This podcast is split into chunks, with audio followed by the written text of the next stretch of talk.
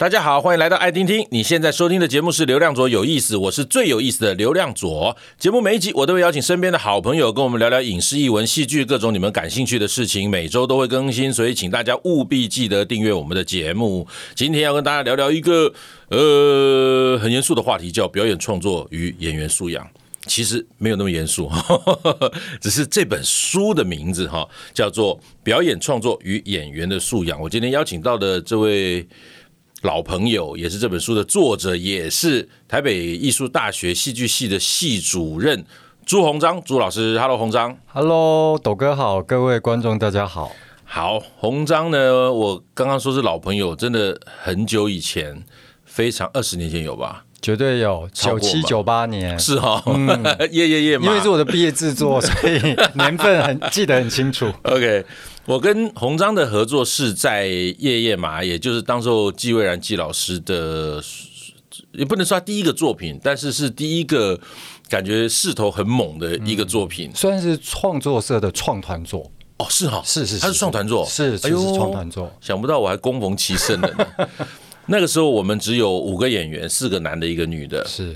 呃，那在那出戏之后呢，我其实跟鸿章就基本上没什么太联络了。是是是，偶尔会看到他有演出的消息，然后看到他有一些表演的呃讯息啊，然后导演的讯息啊等等，然后我们就没什么机会碰面。中间可能这二十几年碰过一两次面吧，嗯，也就是哦嗨哎，好久不见，就这样子之类的。对，然后今天还是一样的状况。OK，我先简单介绍一下鸿章哈。呃，朱鸿章，哎，我这这位老朋友，他是剧场演员、影像演员、剧场导演、表演老师。当然，刚介绍他是呃台北艺术大学戏剧系的系主任，然后也是呃台北艺术大学的剧场艺术创作研究所的专任教授哦。所以你现在已经是专任教授职了，是 OK。而且最让我吃惊的是，他是在北京的中戏念博士回来，是。嗯，好，我们先聊聊你吧。当时候《夜夜夜马》是你的毕业制作，对，硕班的时候是当时候台北艺术大学的表演研究所，对对对，你是第二届嘛？对，就是剧场艺术研究所的表演组的第二届。哦，OK，所以你是什么时候开始走上戏剧这条路？嗯，走上戏剧这条路，这就不得不讲到妈妈，好像一切都从妈妈开始掌控家里的遥控器开始。是吗？妈妈会看电视剧，会看杨丽花歌仔戏，所以等于说小时候哦，还有我妈很喜欢看邵氏的武侠电影哦，所以对我也那个童年的记忆就是。比如说考试考得好，或最近帮忙扫地、洗碗很干净、听话，妈妈就会在假日带着我们三个兄弟姐妹，然后坐四五站公车，然后去到台中市中华路去去看电影。然后就看完电影，然后就会去吃在夜市吃个晚餐，然后就会吃烫鱿鱼，要沾一些瓦萨比这种。所以一想到这个事情就，就就会觉得哦，那是一个很温暖的童年的记忆。嗯，那对演员的工作。好像就是不知不觉陪着妈妈在看电视、看歌仔戏、看武侠电影，然后因此就会去好奇，呃，演员。就我最直接的好奇，其实是演员，嗯、哇，他们现在在荧幕上或在电视前面看起来有一种独特的样子，但我心想说，他们背后应该是另外一种样子吧，就是很纯粹、单纯的这样的好奇，所以对演员的工作就有一些想法。嗯。你其实过程跟我很像哎、欸，我妈小时候也是，因为我跟你讲，我小时候也是跟着我妈看杨丽花歌仔戏哦，然后跟着她看电视剧，然后到录影带店租很多港剧，也是跟我妈一起看的。但是我妈妈不会带我去看电影，这点我觉得比较不一样。所以你走上戏剧这条路之后，你妈有很惊讶吗？还是过程中她知道而且是支持的？呃，讲到这件事，我有点感伤。在我的这个表演创作与演员素养里面，我谈到我我演 Q&A 二部曲的时候，我扮演那个角色是一个失有失智症的老人，有一个部分。那其实刚刚主持人这样问到的时候，我妈其实在我差不多她在两千年的时候就开始有失智症的，年纪很大嘛？那时候那时候没有，那时候也她才在六十出头而已。哦，OK，对，但。哦，等于是我后来从事这项工作，其实我妈她怎么说？我好像这辈子让我妈最开心的一件事，是我考上研究所的时候，我打电话跟她说：“妈，我考上研究所了。”我我知道她在电话那一头非常开心。可是对于我是考上什么研究所，她没有概念。哦，是哦，对，就是我我我考上一个社工，还是电机，还是是戏剧，她她好像没没关系，就是反正只要是硕士就好。对对对对对，他就很开心。然后我印象最深刻是，应该就是我们刚刚聊的《夜夜夜马》吧？我们是九七年在。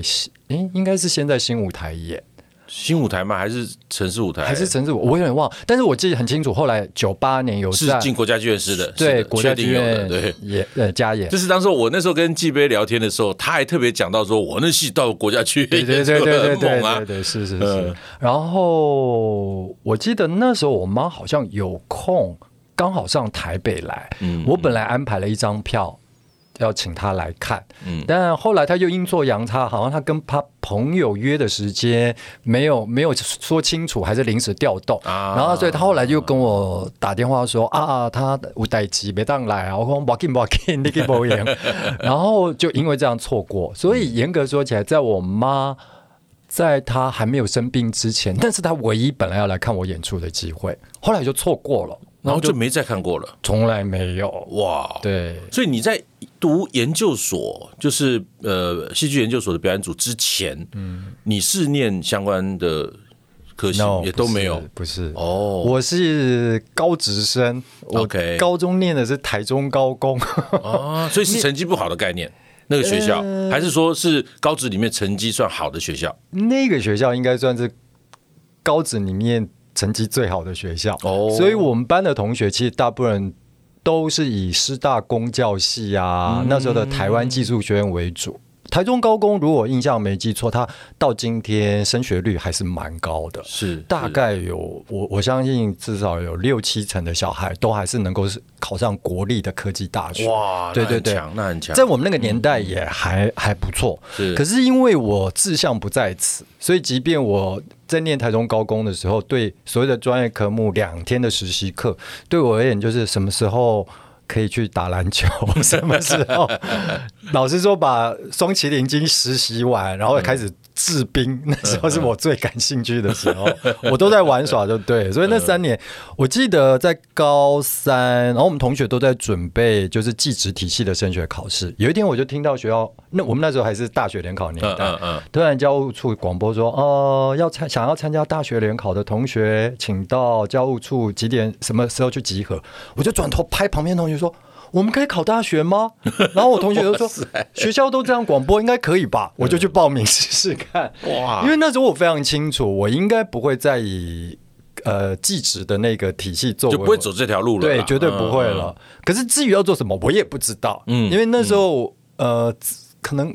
我们我们当时的网络没像现在那么发达，就没有啊。对，所以资讯其实很有限，所以除非有学校有人告诉你，或者说你在报纸或杂志上读到。嗯，可那时候我并不知道这些讯息，所以您刚刚问我说为什么对戏剧开始产生兴趣，其实是我是在那样的一个过程，然后妈妈给的一点影响。他他。在那时候突然感觉自己的学习可以转换跑道，所以我就开始想说，哎，那我要学一些跟人有关的，嗯嗯嗯，那跟一个社团老师稍微聊天。然后我本来想说，哎，我是不是应该要去学历史啊，还是学新闻啊 之类的？然后他就说，哦，因为那时候我高中还蛮常被学校推出去参加什么演讲比赛、作文比赛那种小孩。这个也差不多跟我一样。对，虽然我是职校生。然后他就说，哎，那你可以往比较文科啊，跟人有关啊。所以他也跟我聊到了戏剧。然后我想说，嗯，那也许也许可以考虑。可是戏剧在那个时候的你是完全不理解。接触就除了你妈妈那段时期之外，是完全不知道什么东西。对，在我进我第一个念的跟戏剧相关的学校，其实是国立艺专戏剧科。OK，在我还没进去之前，我一出舞台剧都没看过。哇！所以我那时候对所谓剧场的表演是毫无概念的。嗯嗯嗯对对对对，其实那这个状况也跟我一样。嗯，我当时候。我是成绩太烂嘛，所以我没有大学念。然后老师跟我说有个国立数学院可以去考考看，是是，是，我就去，我也不知道该怎么考。嗯，也是那时候没有网络，我在电视上有一天看到是六十分钟还是什么九十分钟之类这种报道性节目，就看到赖声川老师的表演工作坊，嗯，然后他有一些记录啊，他们排练的过程，我才说、嗯、哦，这个哦，原来是这样子。然后我也一出戏没看过，嗯，当然我高二看的那个最早的那个相声，那一夜还是这一夜之类的，是就是最早李立群跟李国修的那个相声，然后我不知道他叫舞台剧，哦、嗯，我把它当相声，嗯嗯，所以我们是差不多状况，懵懵懂懂，就是在一片。漆黑当中摸进戏剧系，是是才开始的，是 OK。那这一路以来，你是什么时候想转成教职？就是因为很多人在转教职这件事情会有个点嘛。嗯嗯嗯，我应哎，这又好像又跟我妈妈有一点关系。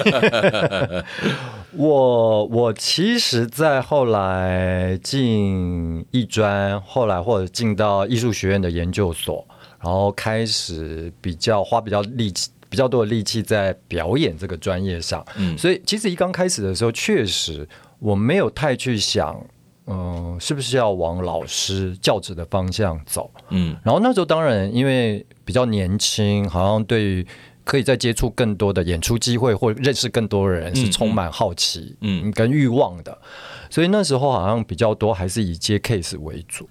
然后我大概在研究所毕业，也就是演完《夜夜马》之后，大概有三年，然后就是接案子，然后生活其实也还算过得去。可是不知道为什么就会有一种空虚感。那个每个人都有，每个做剧场都有，每个阶段都有，因为不稳定嘛。是是。然后你还不知道为什么而努力的感觉之类的。然后所以那个空虚感一直存在，所以我才起了念头说想要去念，再去念博班，想要去念书。我我那时候认为，也许这个东西可以补足我那时候感觉到那个不确定或空虚的感觉。可是这跟教书是直线吗？呃，这是其一，嗯、因为应该应该这样讲，一刚开始我接呃接一些课教，其实从我最早教应该是跟一些国中生，甚至是华冈艺校，啊、是是复兴高中，我也教过华冈，我也教过复兴巨校。啊、我们的路太没有，我是教复兴巨校，你教复兴高中，复兴巨校我也教，你也教过哈？那我对那个杂技班，那个对对对对对对，综呃他们叫呃综呃综艺班呐，对对对对对。然后就是那时候因为。表演的 case 不是那么稳定，可是你有去教课，你就会知道，你每个月固定会有八千或一万二进来，嗯、然后那时候你至少觉得说，那房租至少有了。那时候的概念是这样，所以就是因为这个理由开始去兼兼课，然后教课的过程，哎，你看到学生给你的反应跟回馈，我开始觉得说，哦，这件事情其实也有意思哎，也有价值哎，嗯，嗯，然后慢慢有一个更具体的感觉，嗯，好像。呃，我我给学生的影响，如果我跟真的一跟一个学学生有产生非常深层的互动影响，那个会影响他很长久。是，然后我带给一个呃观众一些醒思的，或或或得到一个晚上的快乐，当然也有，可是它的时效好像比较稍微短暂。没错，嗯，而且如果是影响观众长久的话，我觉得那是一群观众里面的极少数。是是是是是，但学生会是很多数。对，嗯，然后比例上。这些都是林林总总的原因，其中的几项。那更核心的是，就是我刚刚有提到，说我妈妈后来病倒了，嗯，然后我爸爸年纪也渐长，然后他也决定要退休，因为我是长子，嗯，我突然在那一刻发现家里的重担来了，然后所以好像我就必须。选择一个比较安稳的，能够固定支持家里经济基本条件的工作了，嗯、所以我就拿到博士学位以后，嗯、我就开始呃思考，就好像要选择以教职为我主要的工作。OK，对，过程大概是这样。哇，从零五年，二零零五年就开始了，对对，对，对，非常早了。对对对对对对，对、嗯。OK，那你出的这本书啊，我觉得应该是你集结了。到目前为止吧，大概教学跟你演出工作、创作工作过程中的大成了。因为我在看，其实这本书的结构，我刚刚说它是一个很结构性的书，是呃，鸿章用了四出戏。作为大架构，那都是他参与的演出。然后在这四出戏里面呢，他用共同的章节，哦，就是每一出戏都会用创作理念、学理基础、内容形式、方法技巧跟记事分享这四个大项来做呃申论嘛，好，就来做呃说明。那呃，在每一个戏里面的每一个大项，它就还有小项，那小项就都不一样。嗯，我把它呃基本上是分成了十六个，十六个小项。这十六个小项，我想是每一个对于戏剧有兴趣或对表演有兴趣的人，甚至你是从事表演教学的人，都应该很仔细的去看过的。至少你要，我觉得红章的经验会给你很多冲击了哈。我再简单的快速过一下。呃，这十六项呢，有为何表演、观察生活、即兴创作能力、认识舞台行动、个人日记呈现、建立角色功课、从段落呈现到全本演出、选择角色脸谱、再次审视自己、肢体动作、在排练场与他人合作、声音语言、无实物练习、目标与交流、探索各式风格美学。从文本对话分析角色行动哦，这十六项听下来，就是呃，有接触过戏剧表演训练的，或对戏剧有兴趣的人，大概都会听到，有些都跟我们的表演训练是很直接相关的，都是我们耳熟能详的。然后有一些是好像没有表演过，不太能理解的，嗯，好，但是在书里面都有很详细的呃书写出来，所以我觉得这本书是一本很好的工具书。如果你是正在从事表演工作或表演教学工作或戏剧的教学工作，我觉得这本书都非常非常推荐哦。那因为这本书谈的东西太多，我其实只想谈两个事情哈。那第一个事情就是素养训练一为何表演？嗯，为何表演？嗯，在。这一篇的一开始，你问了学生几个问题，你把它列出来了哈。这几个问题是，我想在现在在收听我们节目的听众也可以想一想哈。你为什么想从事表演？好，第一个问题。再来，你目前你如何对演员的工作下定义？你认为什么是好的表演？怎么看自己身为演员的优缺点？接下来你会如何调整这些优缺点？好，我想知道前前面两项，我们大家就聊不完了。嗯，第一个是你为什么想从事表演？当你问学生这个问题的时候，你接受到。比较多的回答是什么？或你接受到比较特殊的疑疑问是什么？嗯，嗯，我我我我想先提一个，是我觉得演员，毕竟演员是一个集合名词，是，所以它有很多重的定义在里头。嗯嗯，影像的演员跟剧场演员演员。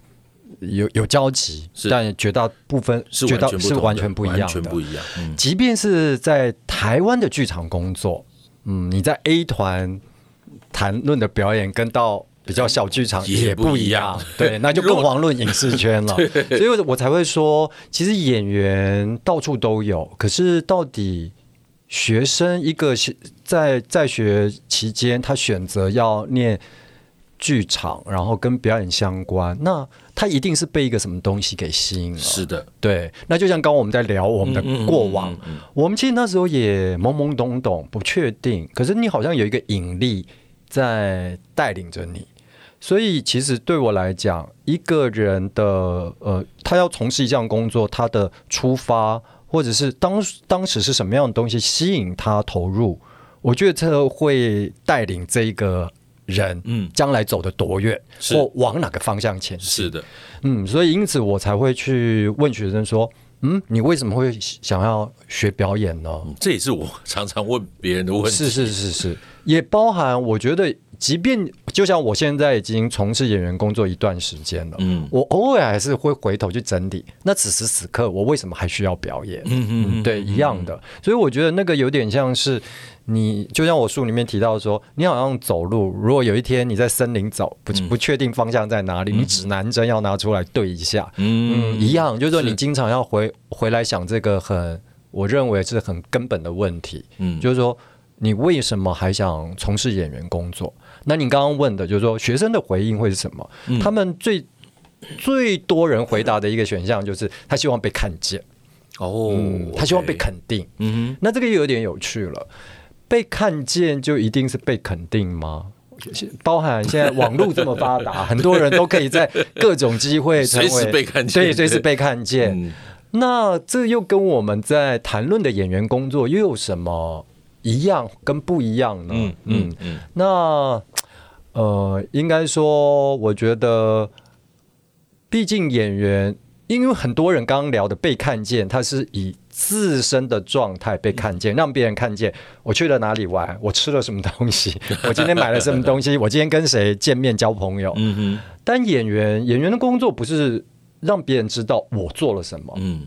当然这件事是我去做的，可是演员是通过自己的作品，通过自己的角色被看见的。嗯嗯。所以演员多一层是，我必须从自己出发，但又要脱离自己去认同另外一个身份。认同另外一个生命的经验，甚至那个人的历史，嗯、然后我必须同理他，化身为他。对，最后我将这个人呈现被看见。嗯、然后我也常跟学生讲，我说戏剧里面所有的经典人物哦，每个人都在受苦。嗯嗯，我如果如果我们会说哦，这个人过得很好，呃，家庭美满，有什么好 事业幸福？对，那只有社交短片。对好的电影，好的剧场。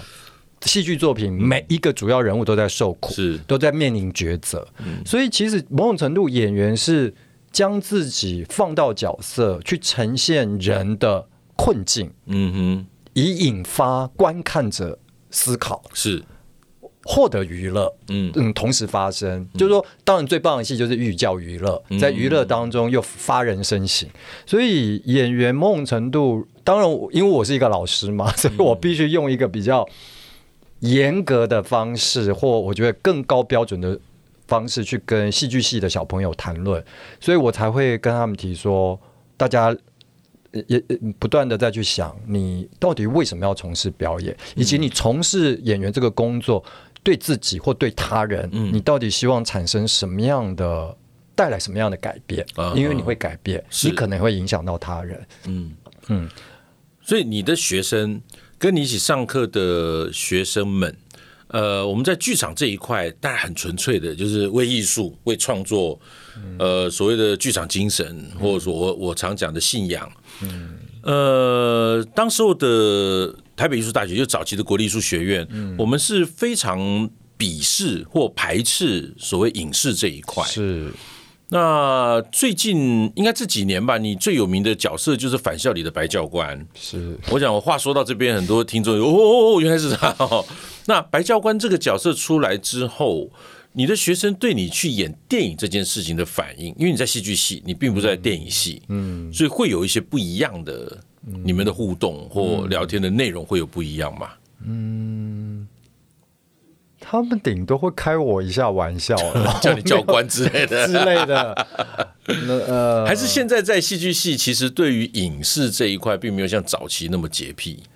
我我我不知道以前早期的老师们超级洁癖，对他们的要求是什么？我在猜想，或许就是他们那时候会希望学生比较心无旁骛，是。专心的在专业上，就是这是他们觉得这是艺术，对对，所以他不能跟商业这件事情挂钩，所以他禁止我们。在学生时期去接外面的演出，是是是。嗯、那现在现在也没呃，现在学校的气氛没有不会像早期，好像会用用一道锁把你们锁在学校里，嗯、好像不会这样做了。嗯、但也不会说好门打开，你们爱去干嘛就干嘛。嗯、就我们还是会对于学生要。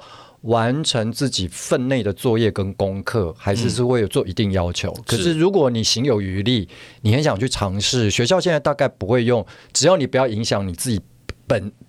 本身你该完成的作业，嗯嗯嗯、我们大概不会太用其一些其他的理由去绑住学生。OK。然后近几年啊，像什么谢盈萱啊、莫子怡啊，他们得到一些奖项的肯定，学校也都与有荣焉啊。助教、啊、助教也都会贴榜在那个戏馆门口。呃、所以我想，我相信学生在戏馆进进出出，他们一定也都有感觉说，哦，戏上。也都很以这些学长姐的表现为荣，嗯嗯、所以他们好像自然而然也有某种程度的怎么讲，嗯、被鼓励了，哎，或者说这这是一个好像是也可能是自己未来可以选择的方向，嗯嗯。嗯，但是老实说，因为学校现在有电影系，对，那虽然说我们都在同一个学校，但是事实上我们的课。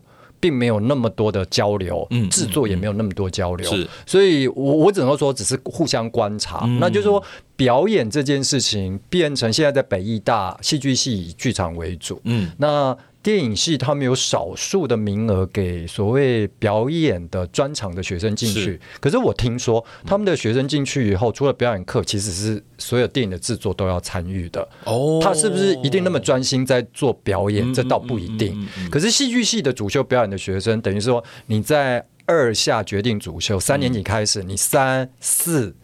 三四年级一直到你的毕业制作，嗯、你是有一系列的进阶的表演课，嗯，跟制作一定要完成，就很 focus 在表演这件事情嘛。对对对对，那我我觉得这训练不太一样。那包含我后来去北京念书，嗯，我我在写我的博论的时候，其实也对这个教学的事，我有访问了一些上海戏剧学院，包含北京电影学院的老师。那大家也都有不同的思考，那基本上大家都有这个共识，嗯，剧场还是是一个最训练最主要的模式。哦，当然，对对对，最基础的吧。我想基本功从剧场表演练基本功这件事，我想大概不会有人有疑问了。是，嗯，那现在学生他们在学学校的学习阶段完成了，他们二十出头，他们未来想怎么发展？以学校的立场，当然就很鼓励他们往各个领域放飞了。对对对，自自自己的造化，应该这样讲。好，那你刚刚提到了在大陆那一段，你在中央戏剧学院拿博士嘛，然后在表演的系统，在这本书后期后面后面的篇幅上也有谈到两岸表演系统的不同。嗯，呃，你当时讲的在呃北艺大的时候研究所的时候是张仁礼，是张仁礼老师，然后他是大陆的表演老师。是。那我就很好奇，台湾的学生怎么接受大陆这一套？所以你在大陆的那段时间，你觉得两岸之间的我们跟大陆的这个表演系统最大的差别，或最难适应的地方在哪里呢？嗯，我应该说那时候我在研究所上张仁义老师的课的时候，我算是消化以及有好反应的同学。嗯，嗯，我们班上也有一些同学，好像对于一个中央戏剧学院大陆来的表演老师。嗯给予的东西，他们会有一些隔阂，就消化不良。对对对，还是会有。嗯，应该说张仁礼老师那时候的课给我的震撼，震撼，对，是是是是是震撼。因为过去在上张仁义老师的课之前，我当然对于所谓的写实的表演已经有过一些接触，在别的课程，嗯，或演练的经验。那时候唯一的心得就是。嗯，演写实戏就是把你生活的样态放到舞台上喽，嗯哼，然后做一些很生活化的动作喽，抠抠、嗯、指头啊，拨一下头发，好像很随性这样。可是后来上张仁礼老师的课以后，他才开始从所谓，因为中国大陆他们最主要核心的训练还是所谓的斯坦尼体系，是那。当他谈斯坦尼体系的时候，他最核心带给我的一个概念就是行动的概念。嗯哼。所以在此之前，你你有一种怎么讲，瞎子摸象，你可能通过你的方式或经验接触到一点，但不是那么完整。嗯嗯。然后第一次听张任老师在谈，你你有一种哇，被被开启，所以我刚刚称之为震撼，说哦，原来是这样，原来要这样看，原来最核心的门道在这里。然后那时候跟张老师上课，然后他带我们排演排演了一些，呃，像原野啊，哇这样的剧本。那那时候对于台湾的表演学生来讲，应该比较少接触的那一块。那个语言上面对台湾学生就是很大的问题。是是是是是是。然后，但因为他是大陆老师嘛，然后他带着试着我们做。然后我记得张仁礼老师在离开之前，他有给了我一个笔记。他说：“呃，鸿章的形象很好，能文能武，但鸿章的声音现在比较偏单一的面相。嗯嗯，他的意思说，我的声音的语言的处理，嗯不及我的外在形象，他所认为的那个可以演的角色幅度那么大。所以他给我一个功课，就是说你要好好工作你的舞台语言。然后我当时我心想说，哇。”那怎么办？接下来怎么做？以前好像很少老师挑剔我的语言不好，因为我的国语也还算有一定的标准，对呀，音量也还可以。嗯，那老师在谈的究竟是什么呢？嗯，然后后来我跟张磊老师就陆续有保持通信。嗯，然后他就跟我讲说，哦，大陆有专门的台词老师，是的，所以如果我有时间。啊、呃，以及我愿意，如果我我可以到大陆说待个半年一年的时间，嗯、他可以帮我介绍好的台词老师去上课。嗯，所以那时候就是这个想法一直存在在心里面。嗯、然后等到后来我开始工作一段时间，预备了一些学费跟旅费，然后当我真的要去哦，在张跟张老师联系的过程，他有跟我提说，哦，他开始比较忙了，因为他开始带博士生了。嗯、然后哎，就是这些资讯突然在一起，我就想，那既然有这个想法，想要再去上一个呃台词的课程，嗯嗯、然后张老师又开始收博班学生，那我是不是跟家里讲说，我要去念一个学位，会比较容易说服他们还要离开呢？诸如此类的。嗯啊、呃，所以那时候就是各种巧合底下就开始去去到大陆。可是你刚刚提到台词这一块，我我知，嗯、因为我在大陆也几年的时间，所以他们的表演体系就声台形表嘛。是是是是。那声音台就台词嘛，嗯、那声音跟台词在台湾的表演体系是没有分开的。是。所以你你说。你那个张老师在跟你讲你声音的这一件事情，你说你以前没有碰过老师讲，我觉得这很合理，因为我们所有的东西都建立在你的角色成立了，大概什么都成立了。嗯，可是，在他们来讲，就对我而言，就好像技术的。呃，层面上面会琢磨的比较多，是呃，比方说声音这一块，然后形体这一块，因为形体跟我们的肢体好像又有一点不太一样，嗯，呃，所以在台词这一块，你当时候去大陆念博班的过程，真的去上了？呃，我后来因为本来刚开始聊到那边我要去的时候，比较是否我自己要成为演员，我还想去。工作什么？一刚开始，可是等到就是后来，前面我们有聊到，我后来开始因为妈妈的身体状况、家里的状况，我开始想要进入教学，所以等到后来我决定去念博班的时候，我那时候比较 focus 就是在大陆的表演系的教学方法。所以我去的时候，我变成我主要花的时间是看，我花了两年时间去看他们。跟着一个资深老师，那时候张云老师没有带大学部了，是我跟着另外一个老师，然后。看了他大一跟大二的基础课程，嗯、就是他们怎么教授、嗯、怎么布置作业，嗯、然后学生怎么交作业，如何继续工作，嗯、然后我还花了一些篇幅去中国国家话剧院跟北京人艺、哦、看他们各排了一个戏，就是我是直接去现场看他们的教学跟排练的现场，嗯嗯嗯，呃，作为我在念博班的时候的主要的研究方向，嗯嗯，嗯对。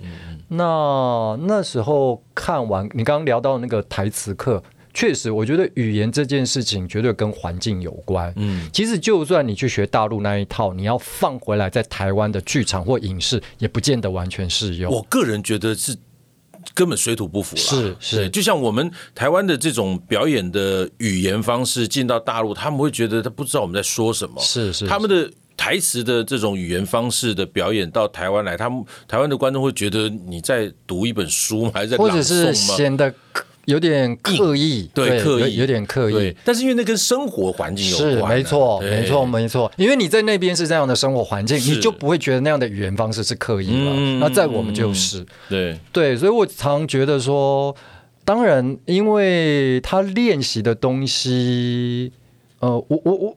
当然，就这个训练方法，在台湾，因为我们还是是一个戏剧系的训练，嗯嗯嗯、我们还算是一个比较综合。即便北艺大已经在戏剧系呃做表演、剧本创作跟导演，嗯，包含现在我们有舞台监督的主修，是，是以这四个。那剧社系可以做灯光、服装、舞台，嗯嗯、呃，跟 TD 的技术。那更遑论。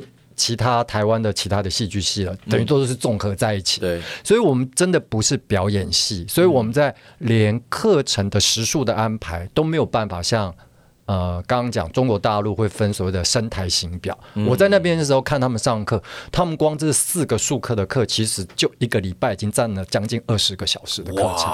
所以等于是他们花了非常大量的时数在跟学生做数科的工作，所以那个。我称之为工啦，演演员的工当然会不一样。嗯，那加上他们的学生又是从上万个当中挑出那几十个，对对，那个本身的基础，然后再花这时间，所以台湾的小孩某种程度在。所谓的功上面，嗯，可能不会像大陆的演员那么扎实。对，我讲明白就是，真的没有那么扎实。我看过，我看过那个呃在南京那个叫什么南广南广那个学校做一个演出，嗯、呃，演那个一根什么一根绳子什么几几个人呢，讲一个抗战时候的东西。嗯、那学生的毕业制作，我看完看看超激动的，我觉得超好的前十五分钟啊，嗯嗯、后后面一再来，我其实就有点招架不住，因为他们的力道是。浓度一样。是，就是我说我形容说，台湾的演员 range 有零到十，大陆演员 range 只有七到十，那一直在往高档开，你知道，所以就会疲乏。可是台湾演员的零到七的这一块，有时候太多的时候，他让那个戏，就当然我们很习惯看，可是对大陆的观众来讲，就显得就有点疲弱无力。是是是，嗯、我觉得这除了我们刚刚讲说。语言有那个环境的因素，嗯、我觉得就连审美都是，是是，对对对，所以一定会受到影响。OK，、嗯、那今天真的呃聊得太开心了，我们是已经聊超过时间，但是 我觉得还有很多东西没有聊到。那在这边我还是再度推荐朱鸿章老师他写的这本《表演创作与演员的素养》哈，那里面就像我节目一开始讲的，他是用四出戏来架构出他要跟大家交流的一些创作跟演员。表演的这个内容，那这四出戏分别是《台北笔记》，然后 Q&A 二部曲，还有《恨嫁家族》以及《安平小镇》这四个作品。如果你们曾经看过这些戏，当然更应该读一下这本书。如果你们对表演有兴趣，对戏剧有兴趣，甚至你在从事戏剧教学，我觉得更应该把这本书放在你的身边，哈，随时的拿出来念一念，读一读，然后感受一下。那最后我们谈到的两岸的戏剧表演这一块真的非常有趣，我觉得有机会真应该跟你多聊一聊，包括你在仁义啊，在国画，在看他们的排练的过程，然后包括他们在大学部上表演课的过程，我觉得很多人应该都会有兴趣，而且非常好奇。我曾经在南京学艺术学院看过他们排练，但是不是长时间的看，就是断断续续去看，所以我有感觉，但不像你那么长时间在那边。观察或参与，所以有机会会再邀请你来聊一聊这些。好的，OK，感谢红章，谢谢斗哥。OK，也欢迎大家分享我们的节目，更欢迎订阅流量左有意思，有新的节目上线就会收到通知。我们下次见。